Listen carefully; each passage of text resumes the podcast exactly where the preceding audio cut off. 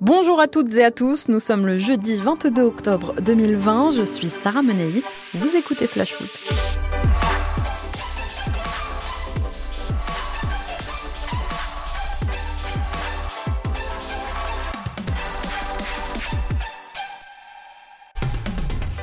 Deux défaites, un nul, un petit point glané sur neuf. Voilà pour l'instant le bilan de la semaine européenne de nos clubs français. Lisbonne, c'est fini. Aucune victoire lors de la première journée de Ligue des Champions. Ça faisait plus de dix ans qu'on n'avait pas vu ça. Une première depuis la saison 2008-2009. Et c'est pas le Grand Paris Saint-Germain ou l'Olympique de Marseille qui ont ramené le seul point français, mais bien le petit nouveau, celui qui découvre la Ligue des Champions pour la première fois, le Stade Rennais. Alors on ne sait pas ce que feront les joueurs de Julien Stéphan dans les semaines à venir, mais quel que soit leur résultat, on essaiera de compter sur Eduardo Camavinga et consorts pour rendre fier le football français, au moins dans le jeu à Nice et Lille maintenant d'entrer en piste ce soir en Europa League et de représenter la Ligue 1. Espérons qu'ils fassent mieux que les gros. Allez, c'est parti pour notre tour des clubs.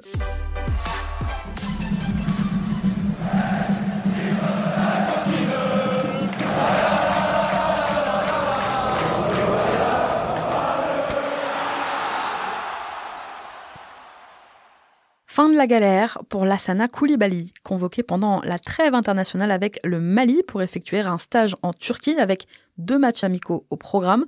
Le milieu de terrain du SCO avait été testé positif au Covid. Placé à l'isolement à Antalya, il n'a pu rentrer qu'hier soir en France. Entre-temps, il avait appris le décès de son papa et n'avait pas pu se rendre aux funérailles. Nous lui présentons aujourd'hui toutes nos condoléances. À Bordeaux, d'après les informations de Sud-Ouest ce matin, l'actionnaire majoritaire des Girondins, King Street, aurait versé un apport de 27 millions d'euros en juin dernier pour compenser le déficit du club.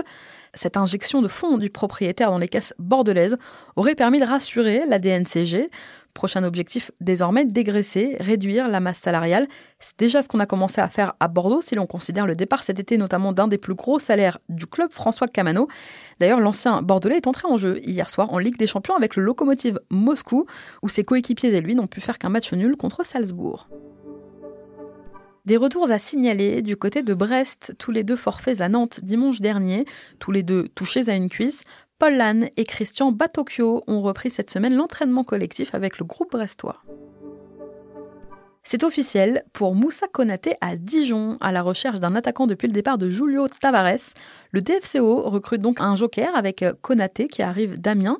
Il a fait la connaissance de ses coéquipiers hier matin à l'entraînement. Moussa Konaté s'engage pour trois ans, numéro 11 sur le dos, celui longtemps porté par Tavares. Espérons que ça lui porte chance. Gaël Kakuta, parmi les meilleurs centreurs de Ligue 1, même s'il est plutôt positionné en 10 par Francaise depuis le début de saison, Kakuta dézone beaucoup et joue sur le côté. Il est de ce fait le Lensois qui a le plus centré en Ligue 1 en ce début de saison avec 46 tentatives, troisième meilleur total à égalité avec Memphis Depay et avec le Strasbourgeois Kenny Lala. La tête du classement est occupée par Léo Dubois juste devant TJ Savanier. C'est l'heure du Mavou-Batico en Europa League. Ce soir, un LOSC au complet entame une nouvelle campagne européenne face au Sparta Prague.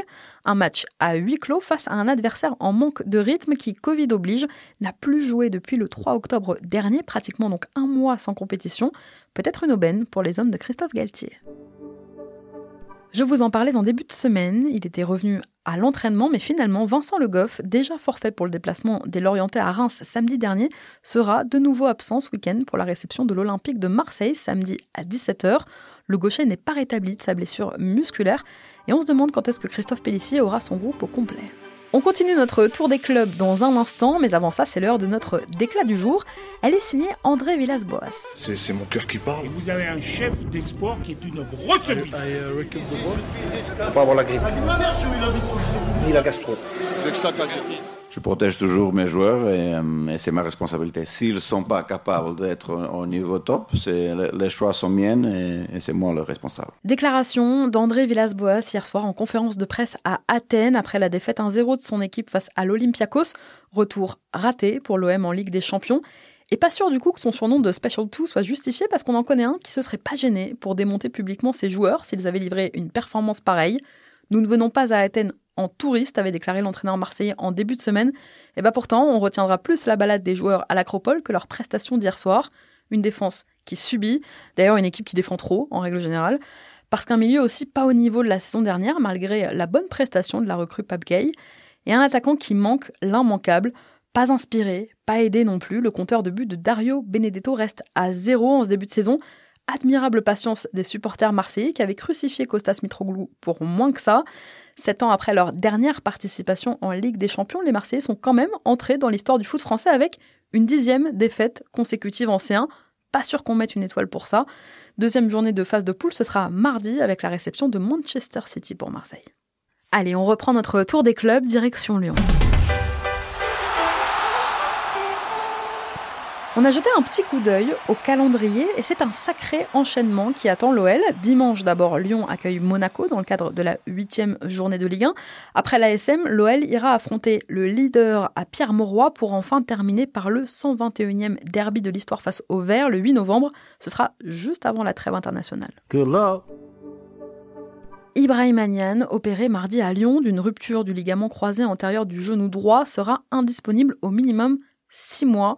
Gros coup dur pour l'attaquant messin et pour son club, pour qui la vie va nettement se compliquer après avoir laissé partir Habib Diallo à Strasbourg pendant le mercato. Meilleur buteur de la Ligue 1 avec 6 buts, Ibrahim Anian s'était blessé au cours d'un entraînement il y a 10 jours. Mauvaise nouvelle pour les supporters de l'AS Monaco. Le club a annoncé que la billetterie serait fermée pour la prochaine rencontre des Monégasques à Louis II dans 10 jours face aux Girondins. C'est la deuxième fois en ce début de saison que les supporters monégasques ne pourront pas aller au stade à cause de la situation sanitaire. Les abonnés pourront eux tout de même y aller.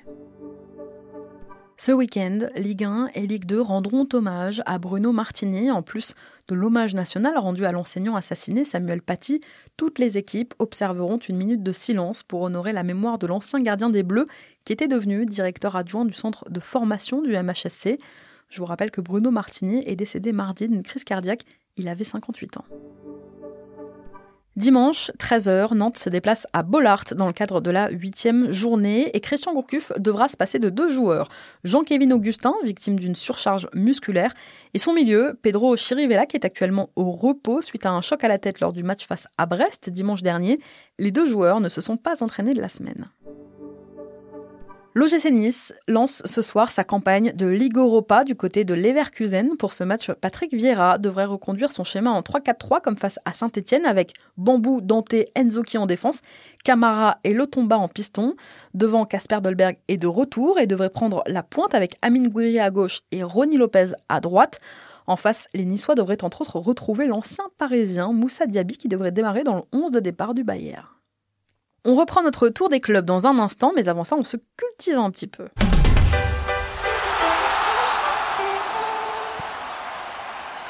Chaque semaine, on vous donne nos conseils, quoi lire, écouter ou regarder pour élargir votre horizon, étoffer votre culture foot.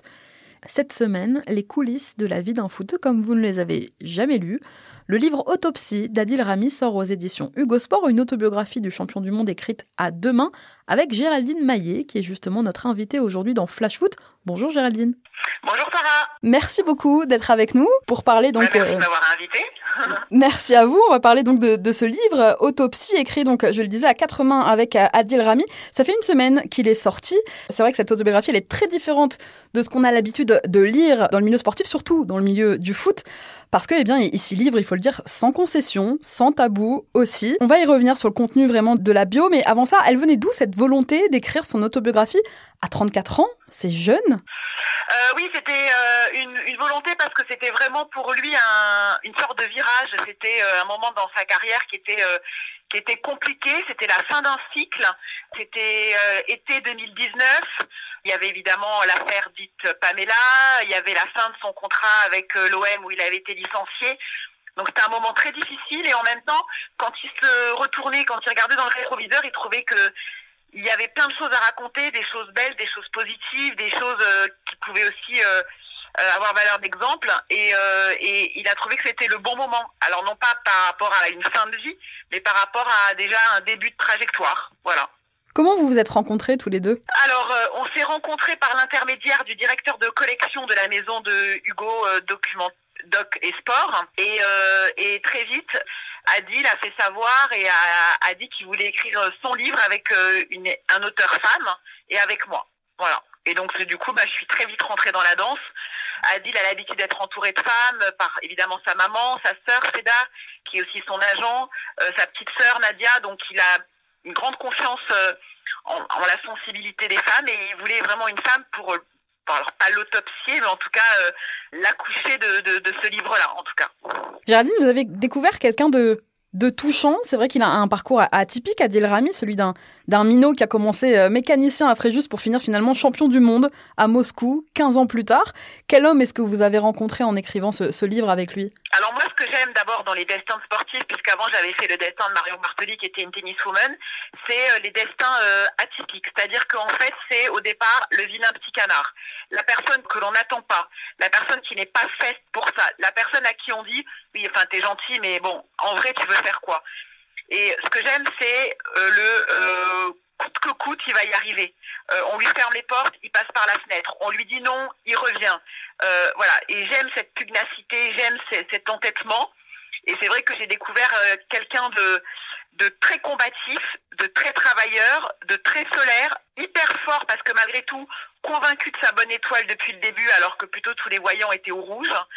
Et en même temps quelqu'un d'une immense sensibilité, extrêmement à fleur de peau, euh, qui peut se mettre à pleurer quand il évoque euh, sa maman ou certains souvenirs.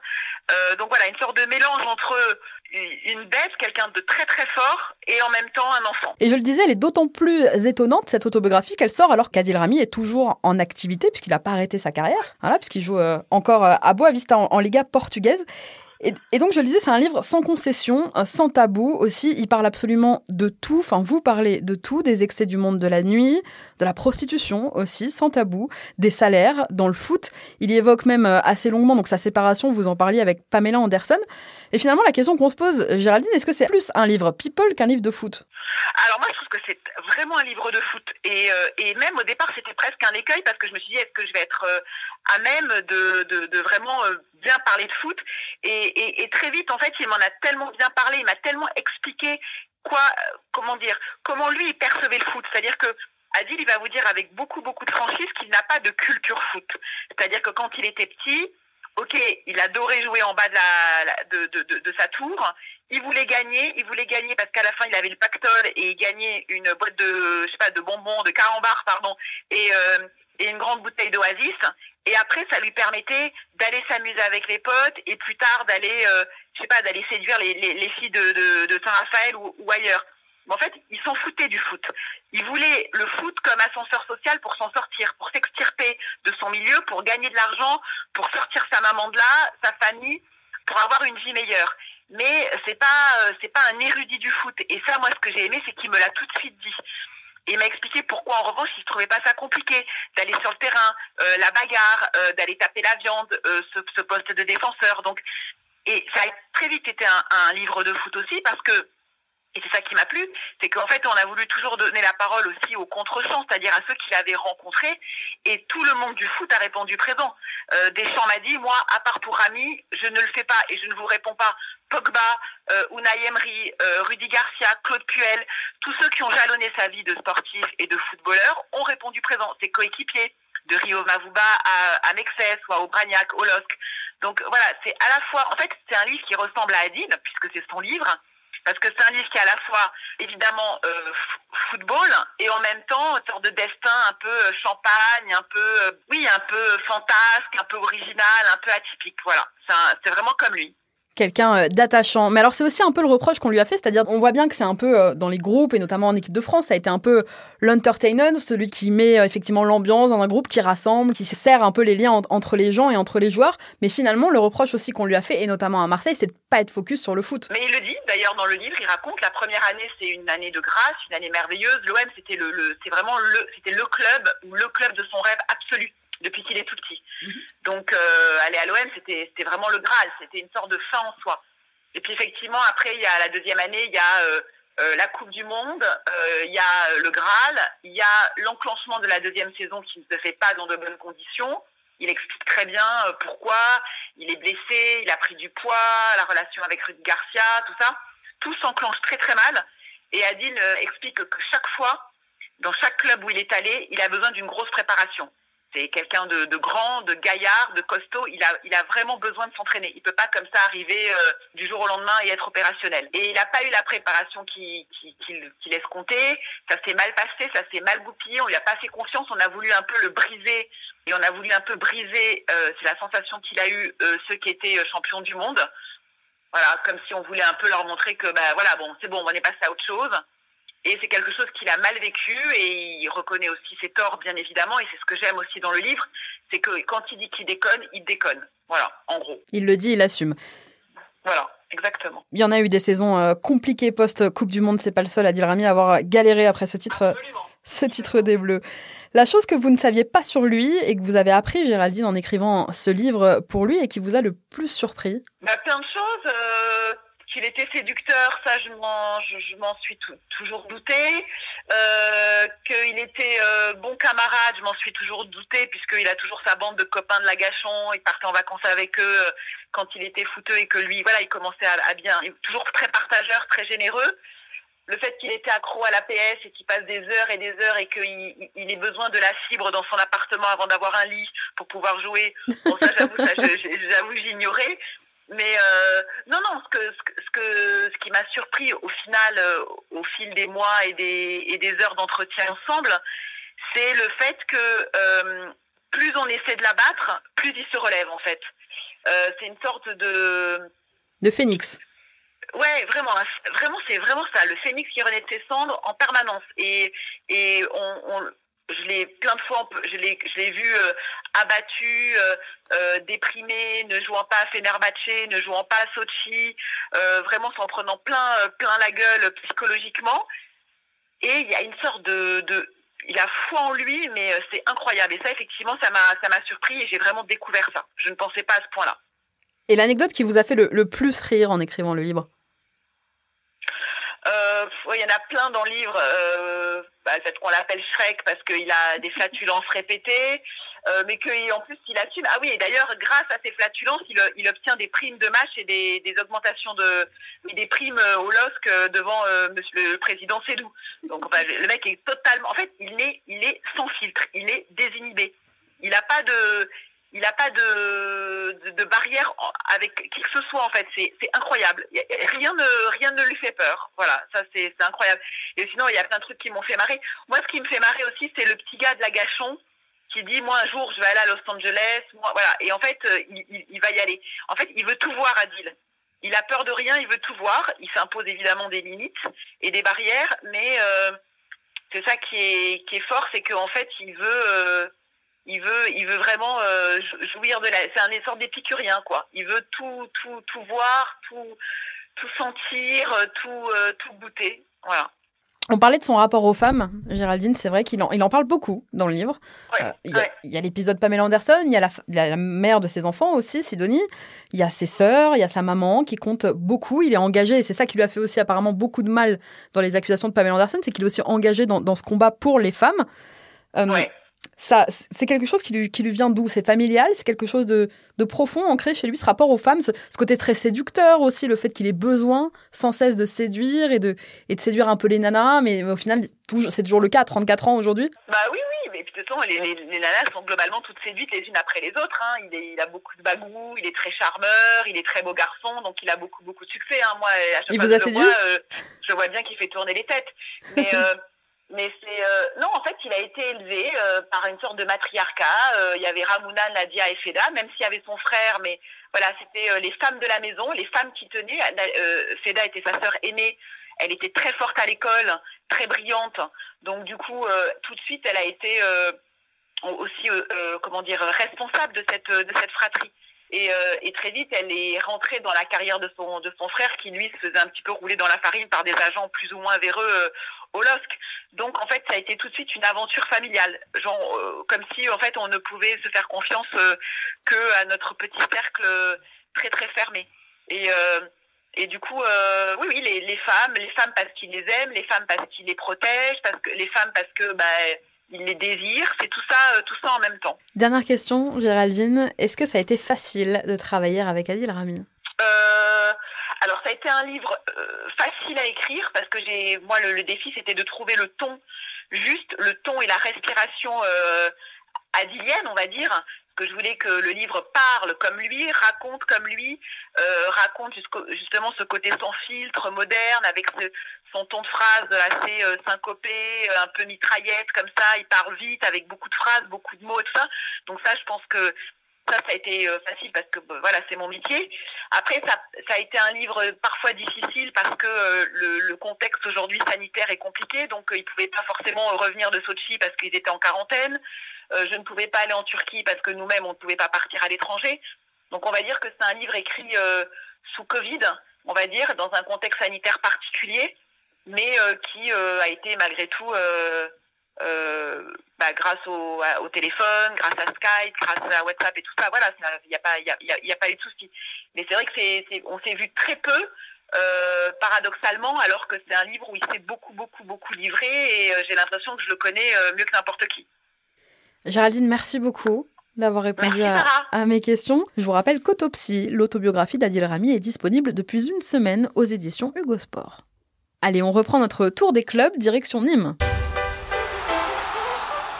Nîmes qui se déplace dimanche à Bordeaux dans le cadre de la huitième journée, un déplacement sans Loïc Landre puisque la commission de discipline de la LFP a annoncé hier soir sa suspension après son exclusion face à Paris vendredi dernier. Les milieux Sidi touchés à la cheville et Antoine Valerio opéré des adducteurs sont au forfait.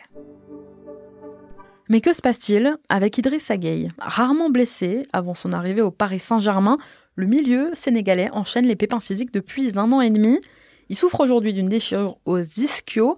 Il avait été remplacé dès la pause par Moiskin mardi soir face à Manchester United en Ligue des Champions, après une première période, il faut le dire, compliquée. Face aux Red Devils, Paris était déjà privé de Marco Verratti et de Leandro Paredes dans ce secteur. Danilo avait ainsi pu fêter sa première titularisation. Rafinha était entré en jeu. Idriss Gueye compte aujourd'hui être de retour avec le PSG pour la neuvième journée de Ligue 1 contre Nantes. Ce sera dans neuf jours. Expulsé dimanche dernier contre Monaco pour un pied haut sur Florentino Luis, le milieu de terrain de Montpellier, TJ Savanier, a écopé de deux matchs de suspension. Il manquera donc la réception de Reims dimanche à 15h. Et côté rémois, on notera la suspension aussi de Moreto Kasama, expulsé lui face à Lorient le week-end dernier.